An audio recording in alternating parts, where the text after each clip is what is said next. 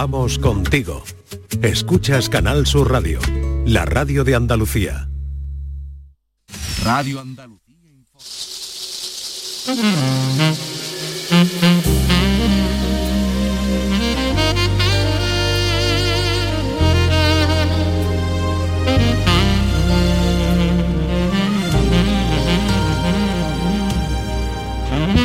La tarde de Canal Sur Radio con Mariló Maldonado.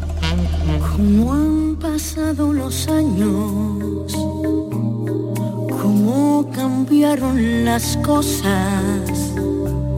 Y aquí estamos lado a lado, como dos enamorados, como la primera vez.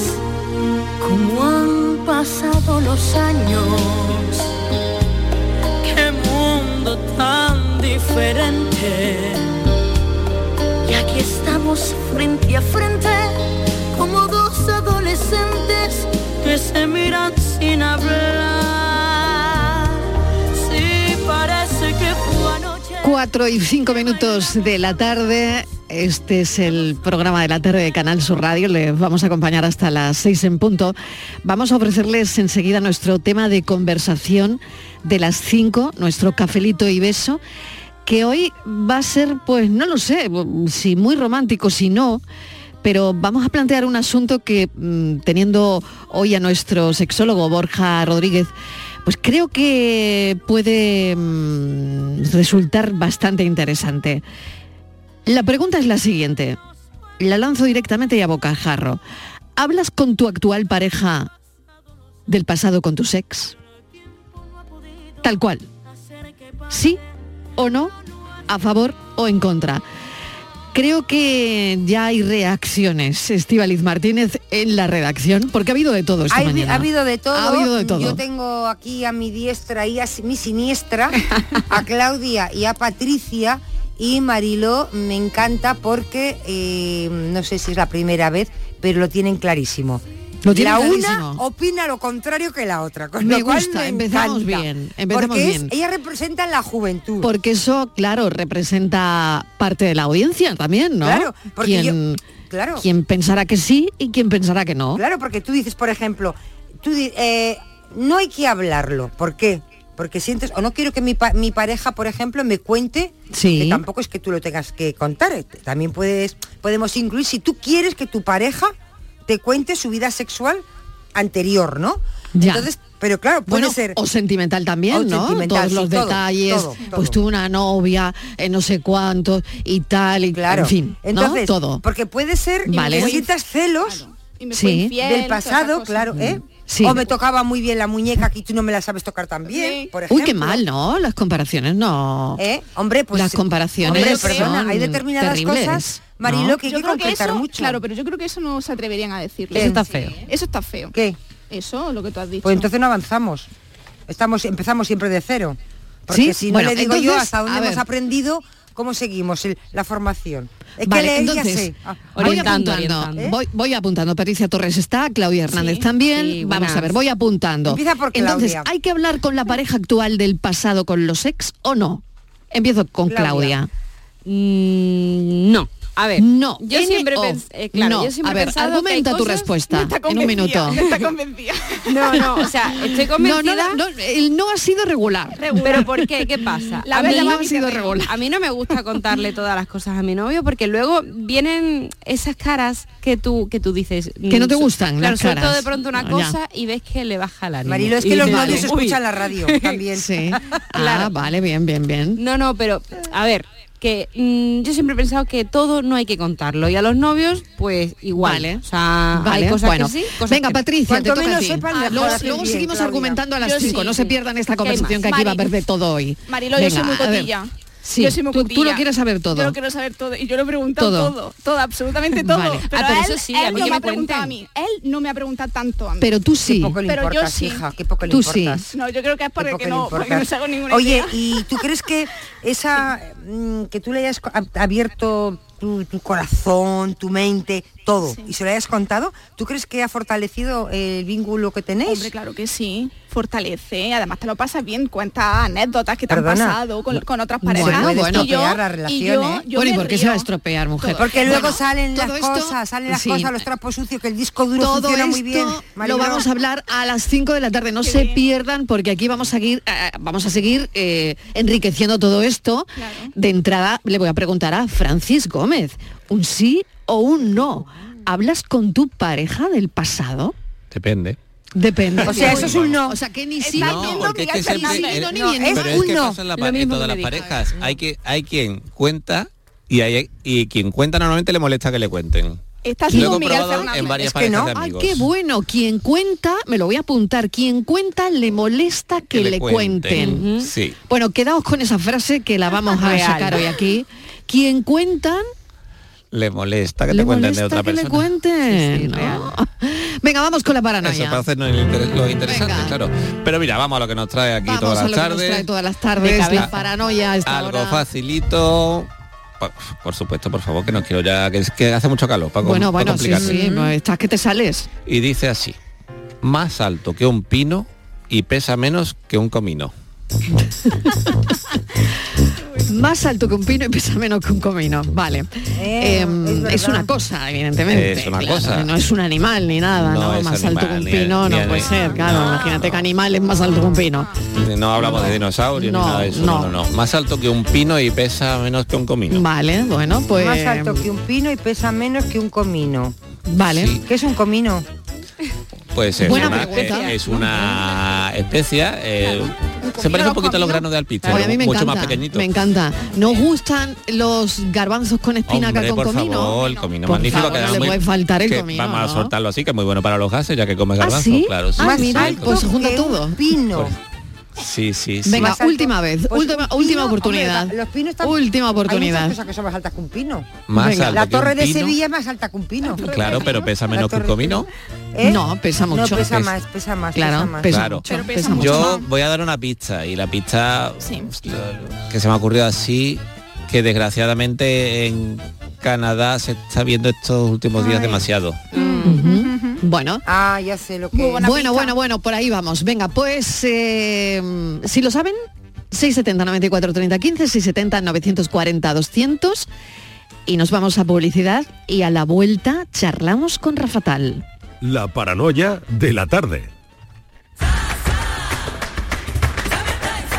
Ya está aquí el verano, con sus playas infinitas, sus pueblos blancos y todo el tiempo del mundo para ti. Tiempo para hacer lo que tú quieras o no hacer nada de nada. Es tiempo de verano. Date una alegría. Ven Andalucía. Campaña financiada con fondos FEDER, Junta de Andalucía. En la página 3 del libro del bien vivir se dice que cuando viajas, no importa si recorres 30, 500 o 10.000 kilómetros, tampoco el destino. Lo que importa, quizá lo único, es con quién lo hagas. Con el cupón diario de la 11 puedes ganar hasta 500.000 euros de lunes a jueves y practicar el bien vivir. Cupón diario de la 11. Te toca bien vivir. A todos los que jugáis a la 11, bien jugado. Juega responsablemente y solo si eres mayor de edad. Cabaret Festival Latino llega al centro hípico de Mairena del Aljarafe con Quevedo el 2 de septiembre. Bad Gyal el 8 de septiembre. Y Tini el 14 de septiembre.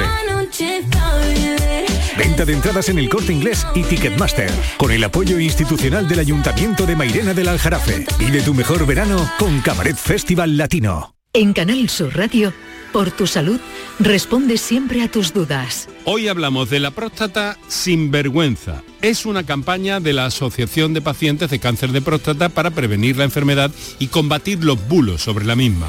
Nos acompañan especialistas y pacientes y también contamos, como siempre, con tu participación en directo. Envíanos tus consultas desde ya en una nota de voz al 616-135-135. Por tu salud, desde las 6 de la tarde con Enrique Jesús Moreno. Más Andalucía. Más Canal Sur Radio. La radio de Andalucía está en Canal Sur Sevilla. Queremos seguir dándole alas a tu negocio. Por eso, en Caja Rural del Sur trabajamos día a día para que tu negocio no tenga fronteras. Ponemos a tu disposición expertos en negocio internacional que te darán respuesta inmediata, siempre que lo necesites. Caja Rural del Sur. Formamos parte de ti. ¿Vas a emprender? ¿Trabajas por cuenta propia? La Federación de Autónomos ATA y la Confederación de Empresarios de Andalucía CEA estamos desarrollando un proyecto que te ayudará a poner en marcha tus ideas de negocio. Acércate a nuestra oficina itinerante en horario de 9 a 14 horas y de 17 a 20 horas el próximo día 31 de mayo, 6 y 13 de junio en los municipios de Sevilla, Utrera y Estepa. Y para ampliar información, visita másemprendimientomasandalucía.es. Iniciativa financiada por la Unión Europea, Fondos Next Generation, el Gobierno de España, Plan de Recuperación, Transformación y Resiliencia y la Junta de Andalucía. En Logística Castillo disponemos de terreno para estocaje de contenedores y maquinaria portacontenedores para la manipulación y reparación de los mismos. Instalaciones con almacenaje en ambiente, refrigerado y congelado. Todos los servicios de transporte multimodal y gestión logística integral al cliente adaptado a sus necesidades. Logística Castillo, tu gestor estratégico en Sevilla para todo el sur peninsular. La tarde de Canal Sur Radio con Mariló Maldonado. Caramelito, desde la huerta me quedo muerta. Ey amiga, ¿qué te pasa? Dime por qué me amenaza. No me mires Cuatro y cuarto de la tarde. ¿eh? El otro día en el Teatro de la Maestranza de Sevilla, en la ópera Tosca de Puccini, en, eh, en una adaptación donde Pasolini besa a otro hombre durante la obra, se produjeron abucheos e incluso frases de muy mal gusto, muy mal gusto. eh, frases tipo bastantes maricones tenemos ya en la tele, ¿no? En fin. El teatro siempre ha sido, el teatro y el cine, ha sido un espacio donde convergen diferentes perspectivas y sensibilidades artísticas. Las interpretaciones creativas y las adaptaciones contemporáneas de obras clásicas pueden generar respuestas diversas en el público y esto me parece bien siempre que se haga con respeto. Está claro, ¿no? Claro, hubo esto en el teatro de la maestranza de Sevilla, pero también hubo lo contrario. También hubo gente que mandó a callar a esa gente que producía esos abucheos, ¿no?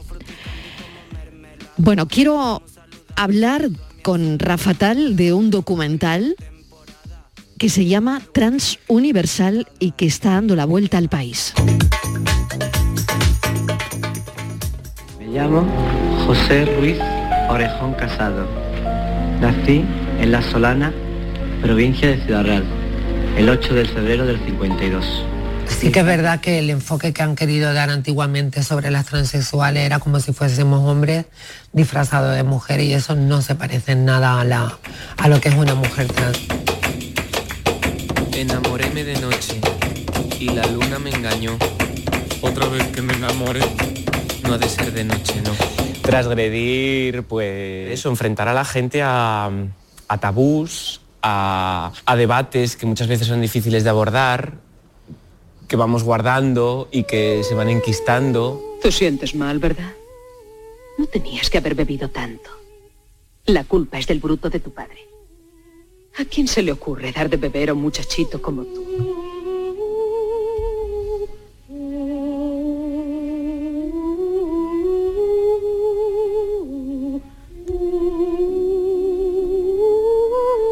Es normal que en los imaginarios de la gente signifique cierta cosa el ser mujer trans cuando lo que han visto como mujer trans o bien estaba ligado siempre a la prostitución, al cabaret, o bien era el objeto de un chiste.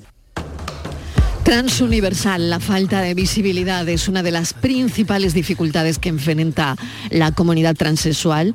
Durante mucho tiempo, como recoge Rafa Tal en este documental, han sido invisibilizadas en la sociedad, relegadas a sombras y negadas, negadas la oportunidad de vivir una una vida auténtica. Rafa Tal, bienvenido, es un placer para mí tenerte. Enhorabuena por este documental. Muchas gracias, bien hallada Mariló. El placer es mío estar aquí contigo.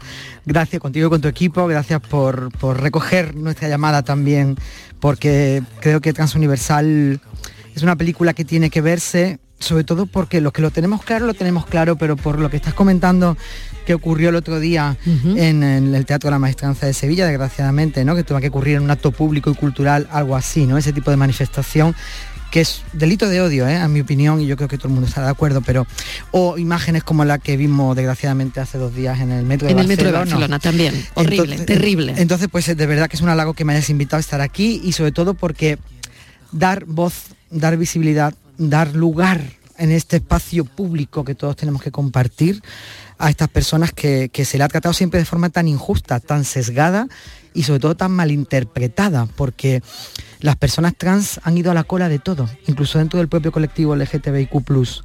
Y vamos tarde, pero bueno, ya es hora, ya era hora, somos el tercer país del mundo en, reconocer los derechos de las personas trans. Vamos tarde, pero como siempre, España pionera de nuevo en esto, como ocurrió en el 2005 con la ley del matrimonio igualitario. Creo que era el momento, a mí por lo menos así me nacía de las tripas, ¿eh? contar esta historia ahora, que estaba madurada, que estaba contada por 21 personas que, que han trabajado, que han sufrido también en su propio cuerpo absolutamente lo que es la falta de oportunidades, el desprecio, el odio y sobre todo la crueldad de muchísimas personas. Hay excepciones muy, muy notables y positivas, como puede ser Cambio de Sexo de Vicente Aranda. ¡Vamos! ¡Riégame! No se corte. ¡Riégame!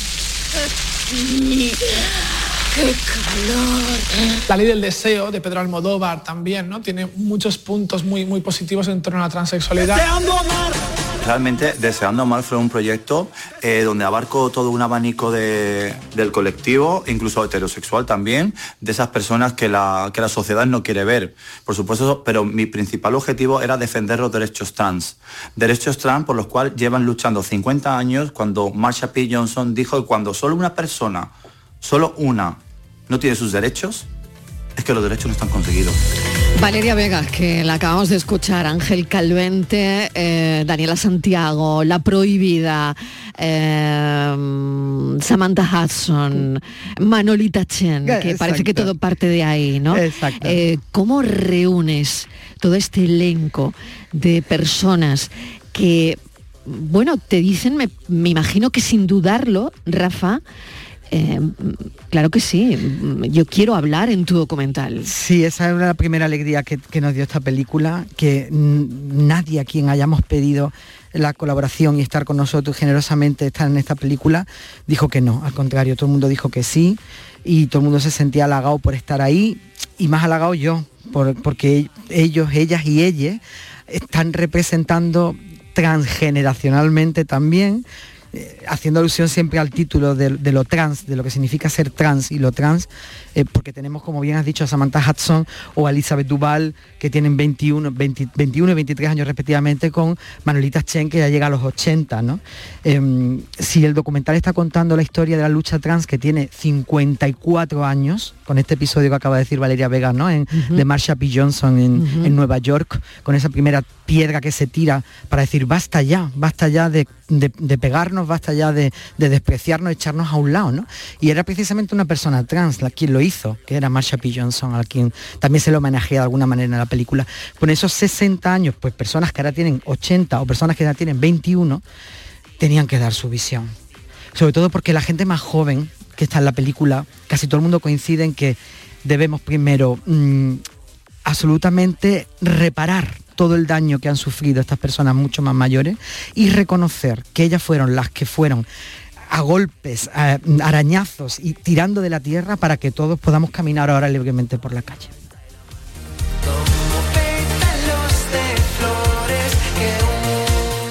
Es necesario conocer la realidad de las personas trans y del el entorno. Y creo que es muy fácil entenderlo. Para mí ser trans ha sido una oportunidad de descubrirme. O sea, yo no me estaba sintiendo como se supone que me tenía que sentir a esa edad, ¿no? Yo sentía en el colegio que, que yo veía a los niños jugar al fútbol y decía, joder, que yo también quiero ser un niño, yo me quiero vestir así, yo quiero tener el pelo así, yo me quiero llamar de otra manera, ¿sabes?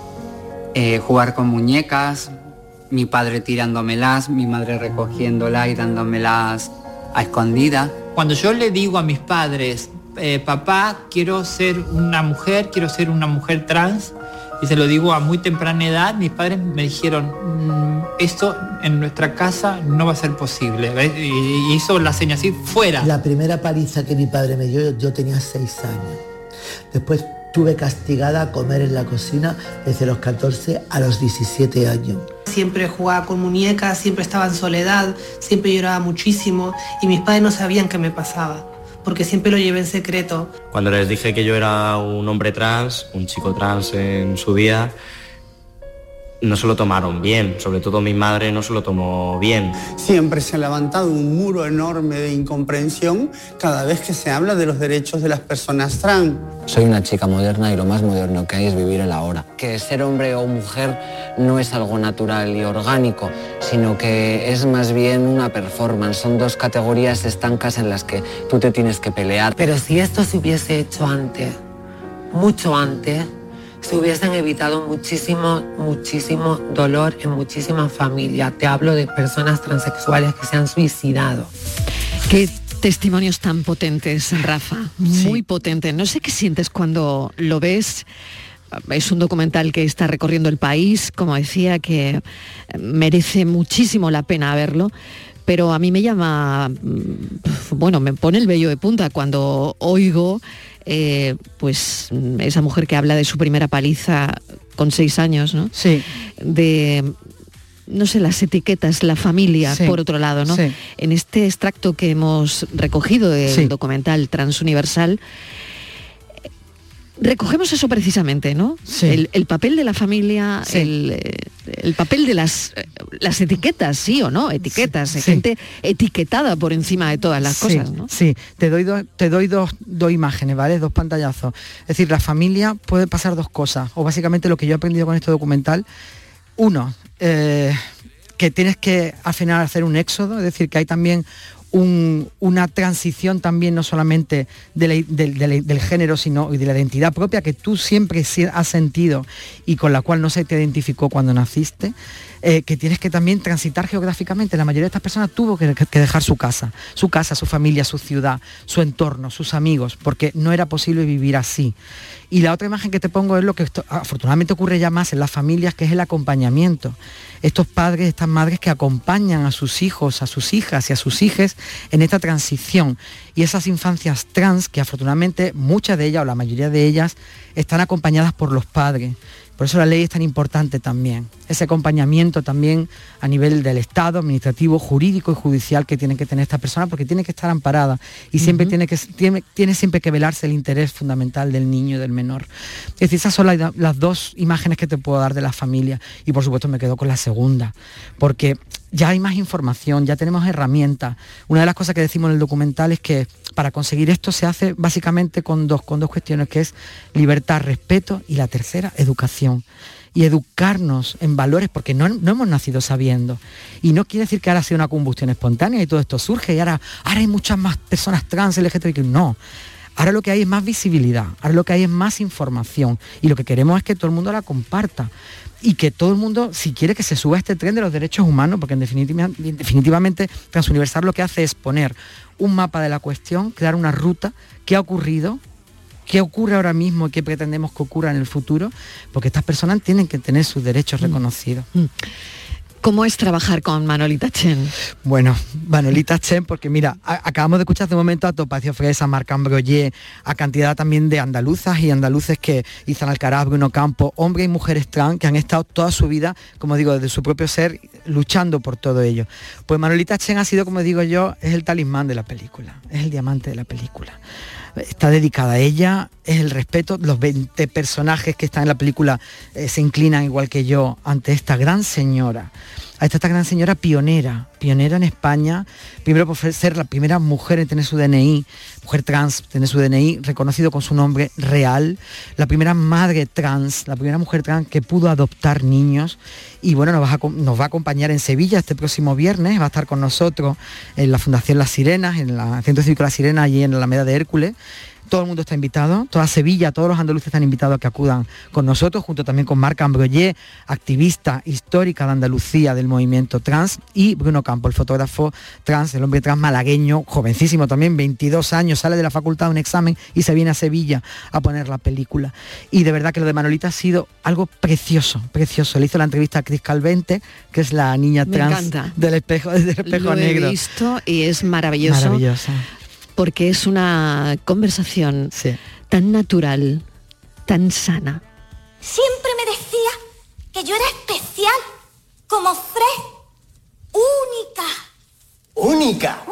Pues sí, única, porque al nacer todo el mundo pensó que yo era un niño. ¿Un niño? Sí, un niño, porque tenía pene. Ah. Pero tú en realidad eres una... Una niña, claro. Y me llamo Cristina y tengo nueve años. Ah. Pero todo el mundo me dice Cris, que es más cortito, ¿sabes? Ya. Yo espero que con Cris esto quede mucho más patente, mucho más aclarado y que se vea perfectamente que los niños y las niñas transexuales solamente son eso, niños y niñas, seres humanos que no han elegido ser una cosa u otra. Eres súper valiente, Manolita. Sí, sí, eso sí lo he tenido siempre. Que a mí, aunque me den 10 tiros, me tendrán que empujar. Siempre me ha pasado eso, siempre he ido para adelante, siempre me, también me emociono cuando le cuento a niñas y niños como tú, la, que, que quieren ser y debe de ser como soy. Darle vida a lo que tú sientes, tú nunca te avergüences. Nunca. Manolita Chen. Manolita Chen. Horas y horas y horas de grabación, me imagino. Sí, sí, Qué sí. difícil editar este documental, Rafa. Pues sí, Marilo, hemos estado ocho meses editándolo, ¿eh? Ocho meses a jornadas de ocho estándar diarias, es decir, hemos dedicado el tiempo a intentar extraer la esencia de todo esto y, y estas palabras de Manolita son fundamentales.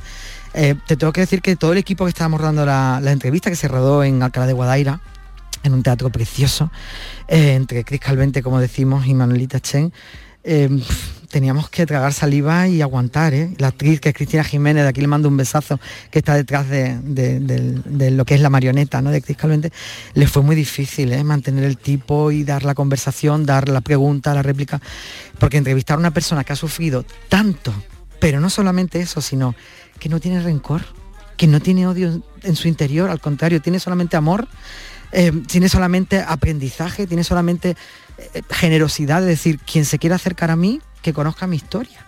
Y Manolita Chen de verdad que es un ejemplo absoluto, es, es magistral escuchar su historia y, y, por supuesto no compadecerse de ella. Es decir, tenemos que aprender de quienes, como te decía antes, han luchado tanto, incluso con su propio cuerpo, para que hoy en día tengamos estos, estos derechos conseguidos y que por supuesto estos derechos conseguidos no se pierdan, nunca se pierdan. Por último, que Rafa, ¿qué, qué queda por hacer? Menuda pregunta. Pues mira, queda por hacer, hay tres cuestiones que la ley todavía no contempla, pero que se, se irá trabajando en ella, que hablamos antes de las infancias trans por debajo de 14 años, em, las transmigrantes, para que no ocurra lo que ocurrió el otro día en el, en el metro, En de, el metro de Barcelona, Barcelona. Eh, y luego también el tema de la figura del trans y la trans no binaria y no binario, es decir, el, el elle, ¿no? Que siempre decimos, ¿no? Que, que mucha gente lo desconoce todavía porque no empeñamos en meter en ter- un tercer género. Hay personas en este mundo que, nos, que, que menos incluso que es una de cada mil personas, que no se sienten ni hombres ni mujeres y no transitan de un lado a otro, sino que de alguna manera, como algunas personas lo definen, pues no es binario, no binario. Y eso es lo que tenemos que aprender. Tenemos que aprender. Esto no es moderno, esto es algo que ha existido siempre, pero quizás nunca se le ha puesto nombre. Y a lo mejor pues tenemos que aprender. En nuestros 2000 años de historia tenemos que seguir aprendiendo muchas cosas más. Y tenemos que respetar y tenemos que crear todo el mundo. El mundo es diverso, tenemos que ser inclusivos, tenemos que, aunque no entendamos demasiado qué ocurre aquí al lado, intentar entenderlo, simplemente eso, respetando y queriendo a todo el mundo. Gracias, Rafa Tal, por este documental, por este rato en la radio. No sé si me queda alguna pregunta que tú quieras eh, reflejar o eh, me has traído unos algodones de, de colores que ah, me, me parece magnífico, ¿no? Rosa, blanco y y son nubecillas. Sí, sí, son rosa, blanco, y, blanco y azul. que es la, Eh, la bandera trans y que efectivamente prese- representa lo femenino, lo masculino y lo no binario. Todo que tiene cabida, todo ese tres este colores tricolor, donde sí. fíjate cómo, están los tres colores. cómo representa al género y la identidad, es, efectivamente. la identidad. Yo solamente quería, quería recordar que eso, que, que invito a todos los sevillanos y sevillanas y sevillanes que quieran venir al- a las sirenas el, el viernes. Y luego el viernes 23 tenemos la Filmoteca de Córdoba. También quiero invitar toda, toda- todo Córdoba a que venga a la Filmoteca, allí en Santiago de Corella, en la sede principal de la Filmoteca Andalucía, que nos ponen todas nuestras películas. Esto es un honor que yo de verdad estoy todavía alucinando y estoy encantado. Y se va también a estrenar Transuniversal allí. un recorrido por España y un recorrido por Andalucía porque Rafa Talia de aquí es nuestro, es de Málaga, es Vale, andaluz. vale. Bueno, y decirte que, que la casa también participa, es decir, Sí, Canal Sur es Televisión. un documental participado participa por la Canal casa. Sur. Sí, y se verá, se emitirá dentro de unos meses aquí en televisión, en la casa también, y también apoyado por la Junta de Andalucía, la Consejería de Turismo, Cultura y Deporte, la Diputación de Málaga, el Ayuntamiento de Torremolino, School Training, Escuela de Cine y Sonido, y el Festival de Málaga, que estrenó la peli en marzo, y nos dio mucha suerte, ¿eh? hay que decirlo. Gracias por este rato, Rafa Tal. A ti, Mariló. Un beso vosotros. enorme, transuniversal. Si toca discoteca,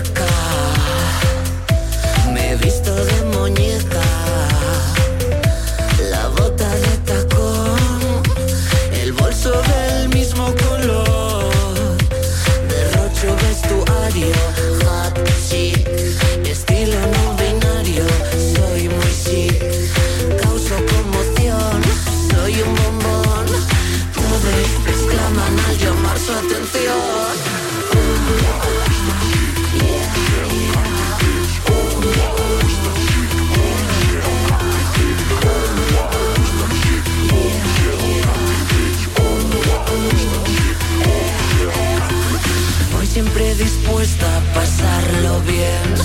Elevo mis apuestas de cero a cien. No tengo vergüenza, ni creo que la vaya a tener. Soy despampanante, pero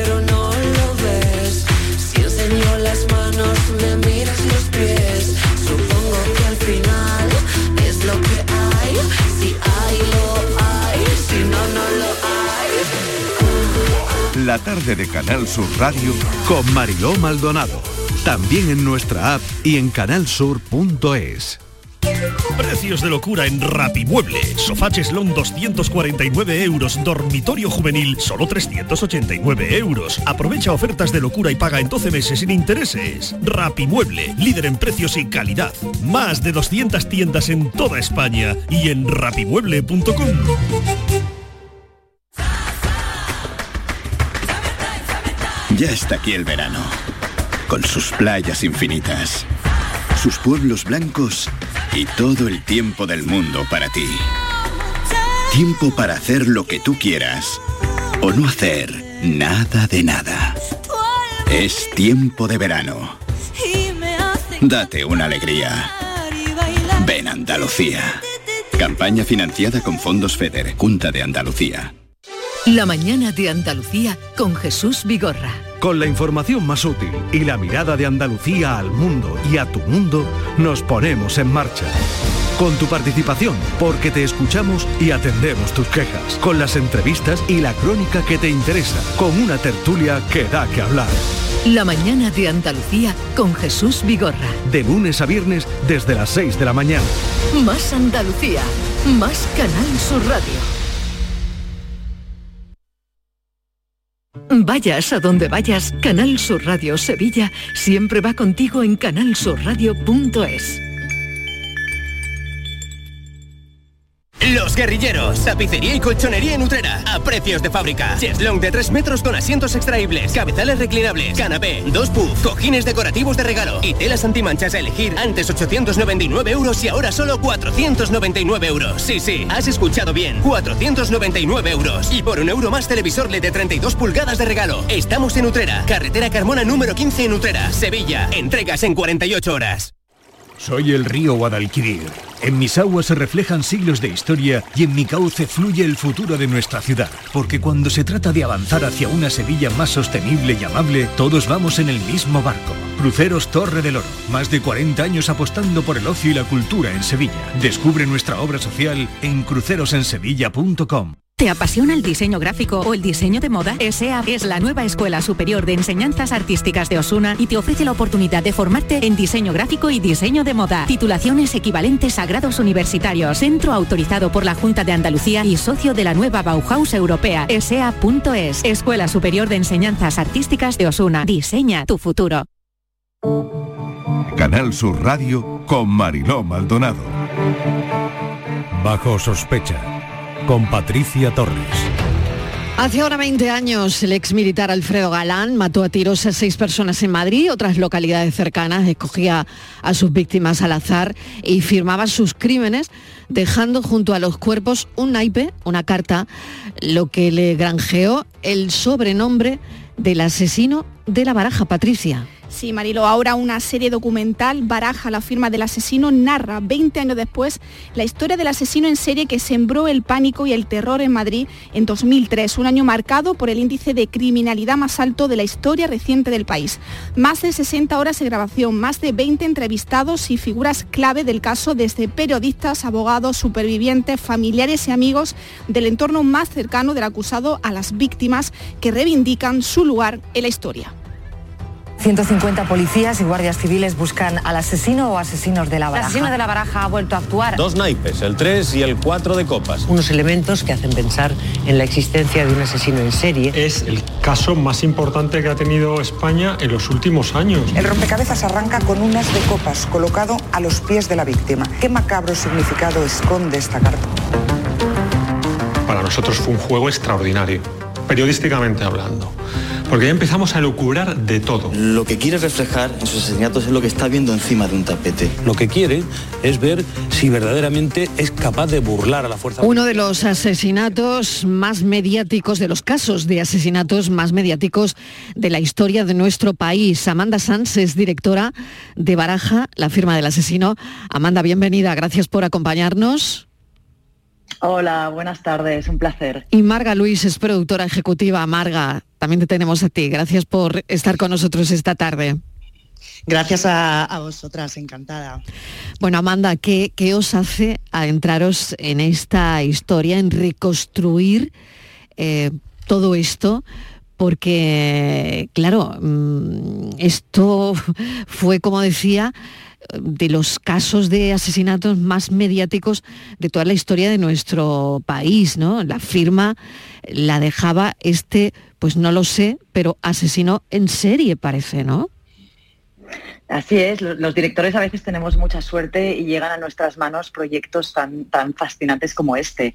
Yo conocía el caso, pero al vivir en Barcelona uh, no lo viví tan intensamente como se vivió en Madrid y hace unos meses tuve la, suerte de que Marga, que está aquí hoy con nosotros y que es quien uh, realmente desarrolló el proyecto y tuvo la idea del proyecto, contactó conmigo para juntas sacarlo adelante. Enhorabuena a ambas eh, por este pedazo de documental, a Amanda y a Marga, porque habéis dado voz a aquellas voces que han estado durante todo ese tiempo olvidadas. Eh, nosotros los medios siempre nos hemos fijado ¿no? en la figura del asesino, ¿no? pero nunca eh, nos hemos parado ¿no? en, en, esas víctimas de este, de este caso tan, tan atroz. Y yo sobre todo destaco, Marga, la, la, dureza del relato de, del joven que tenía tan solo dos años cuando su padre fue asesinado y que él realmente no recuerda nada de, de, él y también el de Teresa, la dueña del Bar Rojas, que vio cómo asesinaba a su hijo y que luchó por su vida tras recibir eh, varios disparos, ¿no?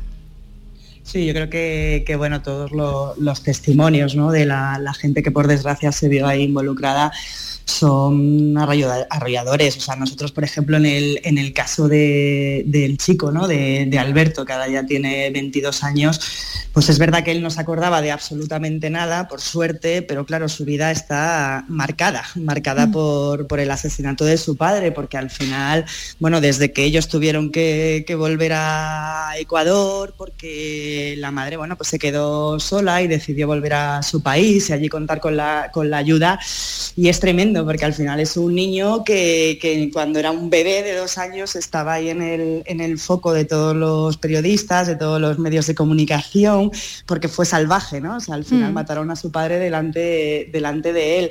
Y es verdad que, que, bueno, pues como cuenta él, no se acuerda de nada, ni siquiera de la, de la cara de su padre, que eso nos pareció tremendo.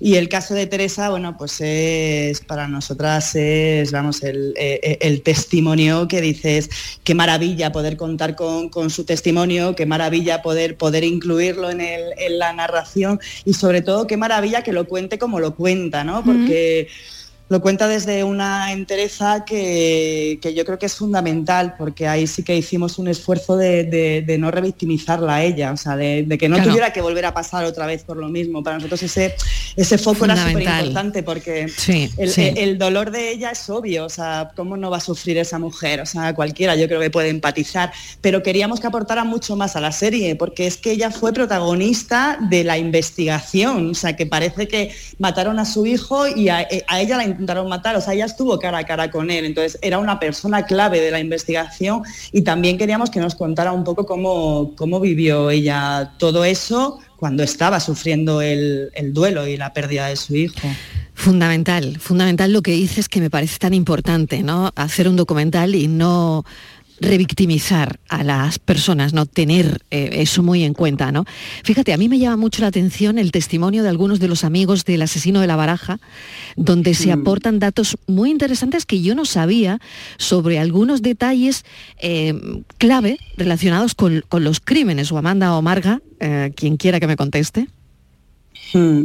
Sí, a ver, yo creo que al final, bueno, pues se puso el, el foco en, en ese informe, ¿no? Que era, que era demoledor de los psiquiatras, ¿no? De un depredador humano, salía a la caza. Entonces, bueno, cuando puedes tener la suerte, que nosotros gracias al equipo de investigación maravillosa, qué maravilloso que tenemos, la tuvimos, de, acercarte y, poder rozar un poco más quién era él, pues también a nosotras efectivamente no- nos dejó asombradas porque te descubre un prisma del asesino en serie que habíamos construido los medios que no tiene nada que ver. Cuidado que esto no estamos diciendo nada, o sea que la sentencia judicial está, está ahí, pero claro, te hace ver a la, te hace ver a esa persona, Alfredo Galán, con otros ojos y otra, y otra mirada, y hay datos bueno, pues eso en el juicio salía, ¿no? Un tirador de élite y de pronto cuando tienes a un compañero y amigo diciéndote le sudaban las manos cuando disparaba y se ponía nervioso y odiaba esa, las maniobras cuando le tocaba disparar, pues bueno, te, te permiten ver otro, otro prisma. Mm.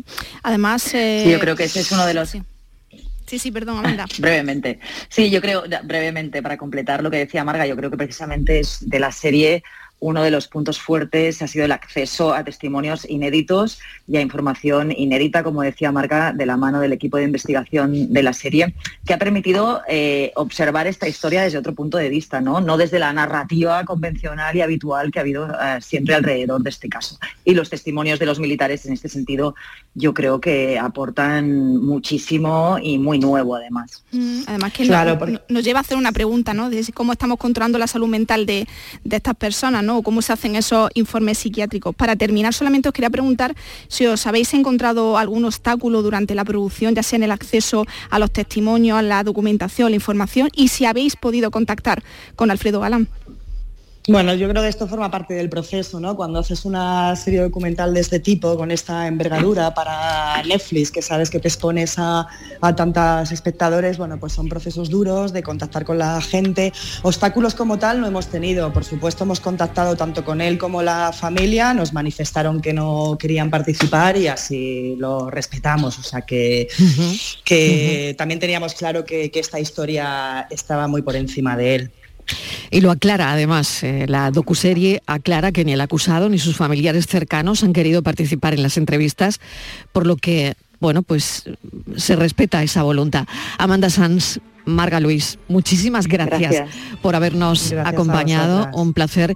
Gracias, Patricia. Y enhorabuena por este documental Baraja, la firma del asesino. Gracias. Muchas gracias. Gracias a vosotras.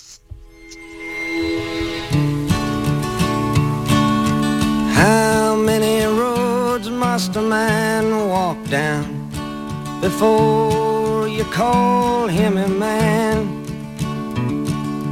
How many seas must the white dove sail before she sleeps in the sand? Cuando vaya cayendo el sol ¿eh? en el Teatro del Generalife, ahí estará él, en Granada. Bob Dylan y Luis García Gil hoy quiere hacer algo muy especial que a mí me encanta que es recordar algunas versiones. Bienvenido Luis, gracias por acompañarnos. Buenas tardes Mariló, pues, pues un placer. Además estoy aquí con un amigo cantautor, Guayo Perú, que, que está también de gira por, Ah, por España y que, que- y que es muy dilaniano, así que, que vamos a Ah, aprovechar también para que, para que él disfrute del espacio Claro que también. sí, pues lo, saludamos, ¿no? Claro, claro, está aquí, está claro. aquí, está aquí, aquí a ¿Qué mi tal? lado. Bien- bienvenido. Gracias por acompañarnos. Bueno, le, subimos el micrófono. Eh, ¿Lo tenemos ya? ¿Qué tal? Muy buenas tardes, encantado de estar bienvenido, aquí. bienvenido. Gracias, bueno, qué bien, me encantan estas sorpresas. Sí, ¿eh? te traigo una sorpresa musical mucho. porque además viene, bonita. viene- viene de Lima y está haciendo una gira por aquí por España, como Bob Dylan, es que ha coincidido con Dylan, Ah, entonces que- había, había bueno, que aprovecharlo. oye, Lo mismo se eh, cruzan y todo. Lo mismo se cruzan, ¿eh? Aunque dicen que Bob Dylan no es mucho de No. entablar conversación, pero que bueno. va, que va, pero bueno. Bueno, sonaba, sonaba el Blowing Sí, the Wind, que, es como, como la canción eh, de la que parte Bob Dylan, ¿no? Año 1962, el Bob Dylan más folk, porque luego se tornará eléctrico, bien lo sabemos, pero esta canción es armónica, inconfundible, ese Bob Dylan que ya no, los seguidores no podemos disfrutarlo en concierto porque las canciones clásicas como que no las canta, que él dice que no las canta y que, y que no esperen un Dylan de grandes éxitos. De todas maneras, lo vi en Sevilla el pasado sábado y lo disfruté muchísimo. A mí me da igual que Dylan no me cante like a Rolling Stone o Blowing in the Wind porque lo que me canta me parecerá, me parecerá bien porque es un mito, es una leyenda y sigue absolutamente vivo.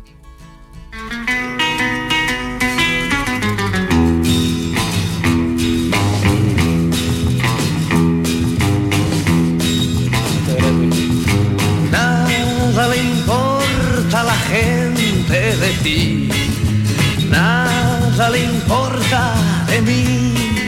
Super versión. Cuéntame de dónde has sacado esto, Luis García Gil. Bueno, tú sabes que a mí me gusta sorprenderte y no sé si lo he conseguido esta vez, creo que sí, Totalmente, porque aquí, totalmente, porque esto yo no había oído en mi vida. Aquí está, bueno, es un cantante melódico argentino maravilloso que se, que se, que se llamó Sandro y que fíjate lo que hace aquí, una, una versión muy sui generis, muy particular que titula Soplando en el viento, en eso sí respeta bastante la- el título de la canción de Dylan, publicada en un disco que se tituló Alma y Fuego del año 1966. Pero es muy interesante a dónde nos lleva la letra de, de Sandro en esta reescritura del clásico dilaniano.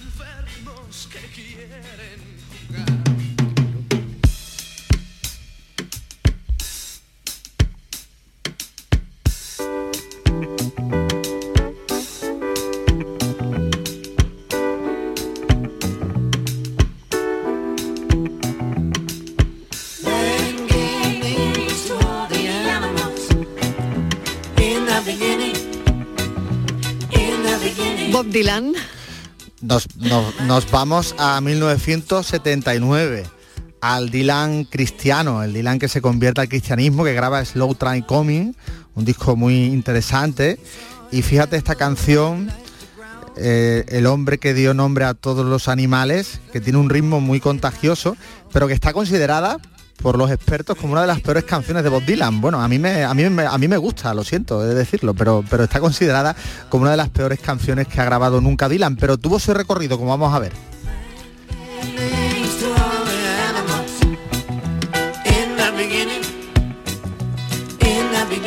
Pues vamos a ese recorrido. Mira, mira esto. eh.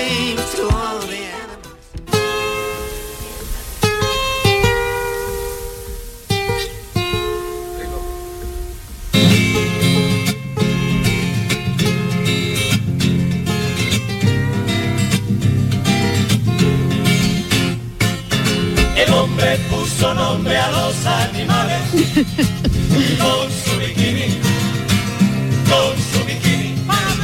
El hombre puso nombre a los animales con su bikini.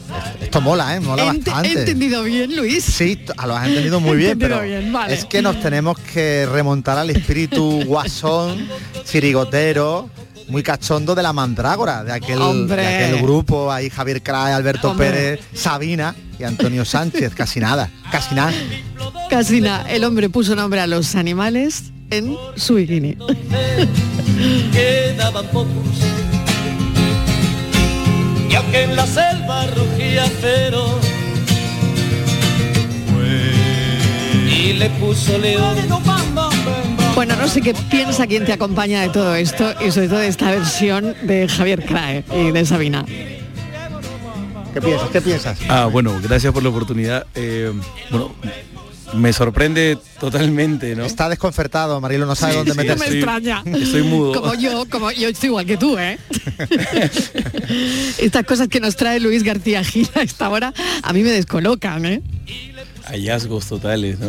Totalmente, totalmente. Bueno, es lo que, per- lo que permite sí. un, un artista tan infinito, tan poliédrico como Bob Dylan. Al final hay una leyenda que no sé si será cierta que, en, la que en la que se dice que Bob Dylan quiso grabar un disco en español, pero que nunca nunca llegó a hacerlo, evidentemente. Joan Baez, su eterna compañera de, ese movimiento folk tan potente de en los años 60 de canción protesta, sí lo llegó a hacer en el año 73, pero nunca tuvimos ese disco en, español de Dylan, aunque en Romance en Durango, una de sus canciones del año 75, sí canta una estrofa en español.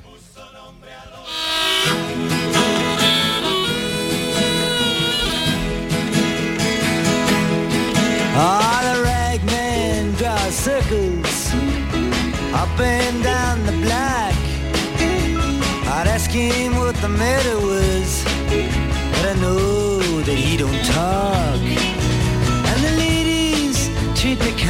Igual la gente hoy espera determinadas canciones que pues sencillamente no va a tocar, ¿no? Esta, esta, o por sí, ejemplo. o sí, esta, por ejemplo. Memphis Blues Again, Blonde on Blonde, un disco mítico de la música eh, popular eh, mundial de, de Dylan. Y es una de esas canciones también de una época dorada, creativamente riquísima, del Dylan ya que se torna eléctrico, al que le gritan, le espetan en un escenario lo aquello de Judas por haber traicionado al folk y haber, haber cogido la guitarra eléctrica y haber hecho el folk rock que él mismo inventó y bueno, eh, es Dylan en su, en su máxima plenitud. Y claro, de esta canción de Bob Dylan, fíjate que en, que en qué se puede convertir. La vamos a llevar a un terreno de rumba. ¿Y quién lo hace? Qué cobarde, ¿no? De mis preferidas.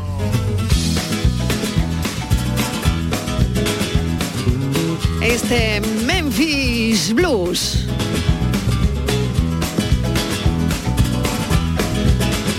Estamos aquí ya todos bailándola. Con el bikini, con el bikini. Con el bikini. Culo por la manzana, yo le preguntaría, pero sé muy bien que no habla.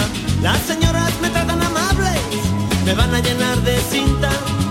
Y en lo profundo tip y majar, sé que no tengo salida. Oh, mamá, y esto puede ser el fin, y esto puede ser el fin.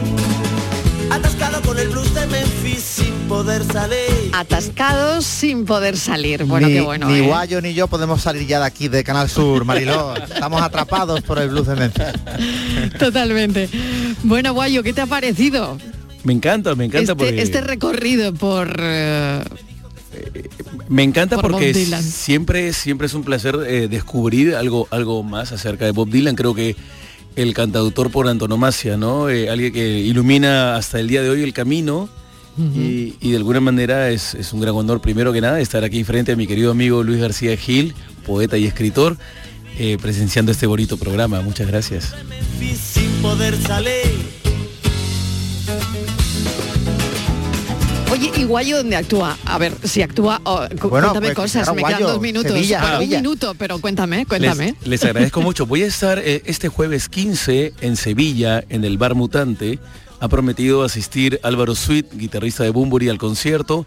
Vengo de reunirme con el maestro Paco Loco y voy a cerrar en Madrid también una gira que empezó eh, recorriendo Madrid, Valencia, Barcelona, Burlada, Tafalla, San Sebastián. Oye, ¿y, y te Sevilla. has traído la guitarra? Ahora no, porque venía Ahora justo no. corriendo del Vaya tren Dios, directo. vaya por- Ha Oye, pues- ha sido todo pues improvisado, quedamos, ¿eh? ¿no? Mariló, ha Pues sido, que- ha sido todo Oye, impre- imprevisto. Luis, que- imprevisto quedamos, todo. ¿no? Quedamos un día con Tenemos Guayo. que quedar, tenemos que quedar. eso Tenemos es, que eso quedar es. un día con Guayo y que nos haga algo en directo. Claro, Hombre, que claro. sí. Luis Genial, García Gil, genial. Guayo, muchísimas gracias. Muchas un beso para los dos. Beso fuerte. Bob Dylan, Gracias. hoy en Granada. Mañana se casa mi médico, todo el mundo está invitado a la boda. Con el bajío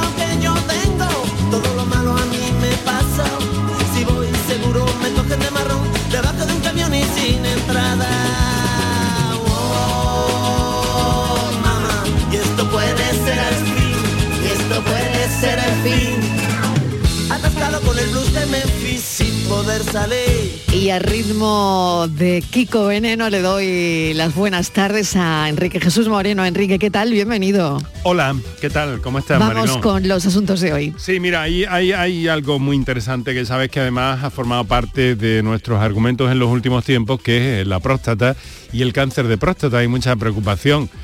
Eh, por este problema, porque además los médicos eh, saben perfectamente que el 90% de estos cánceres se pueden, se pueden curar, que tiene su, su proceso también y todo esto, pero hay como cierta, cierto rechazo por parte de los varones y ni mucho menos eh, está a la altura, por ejemplo, de- de- de- del equivalente, entre comillas, vamos a entenderme en poca- en pocas palabras, por toda la atención que hay al cáncer de mama y toda la preocupación de las propias pacientes, del entorno, de la sociedad, etcétera, etcétera.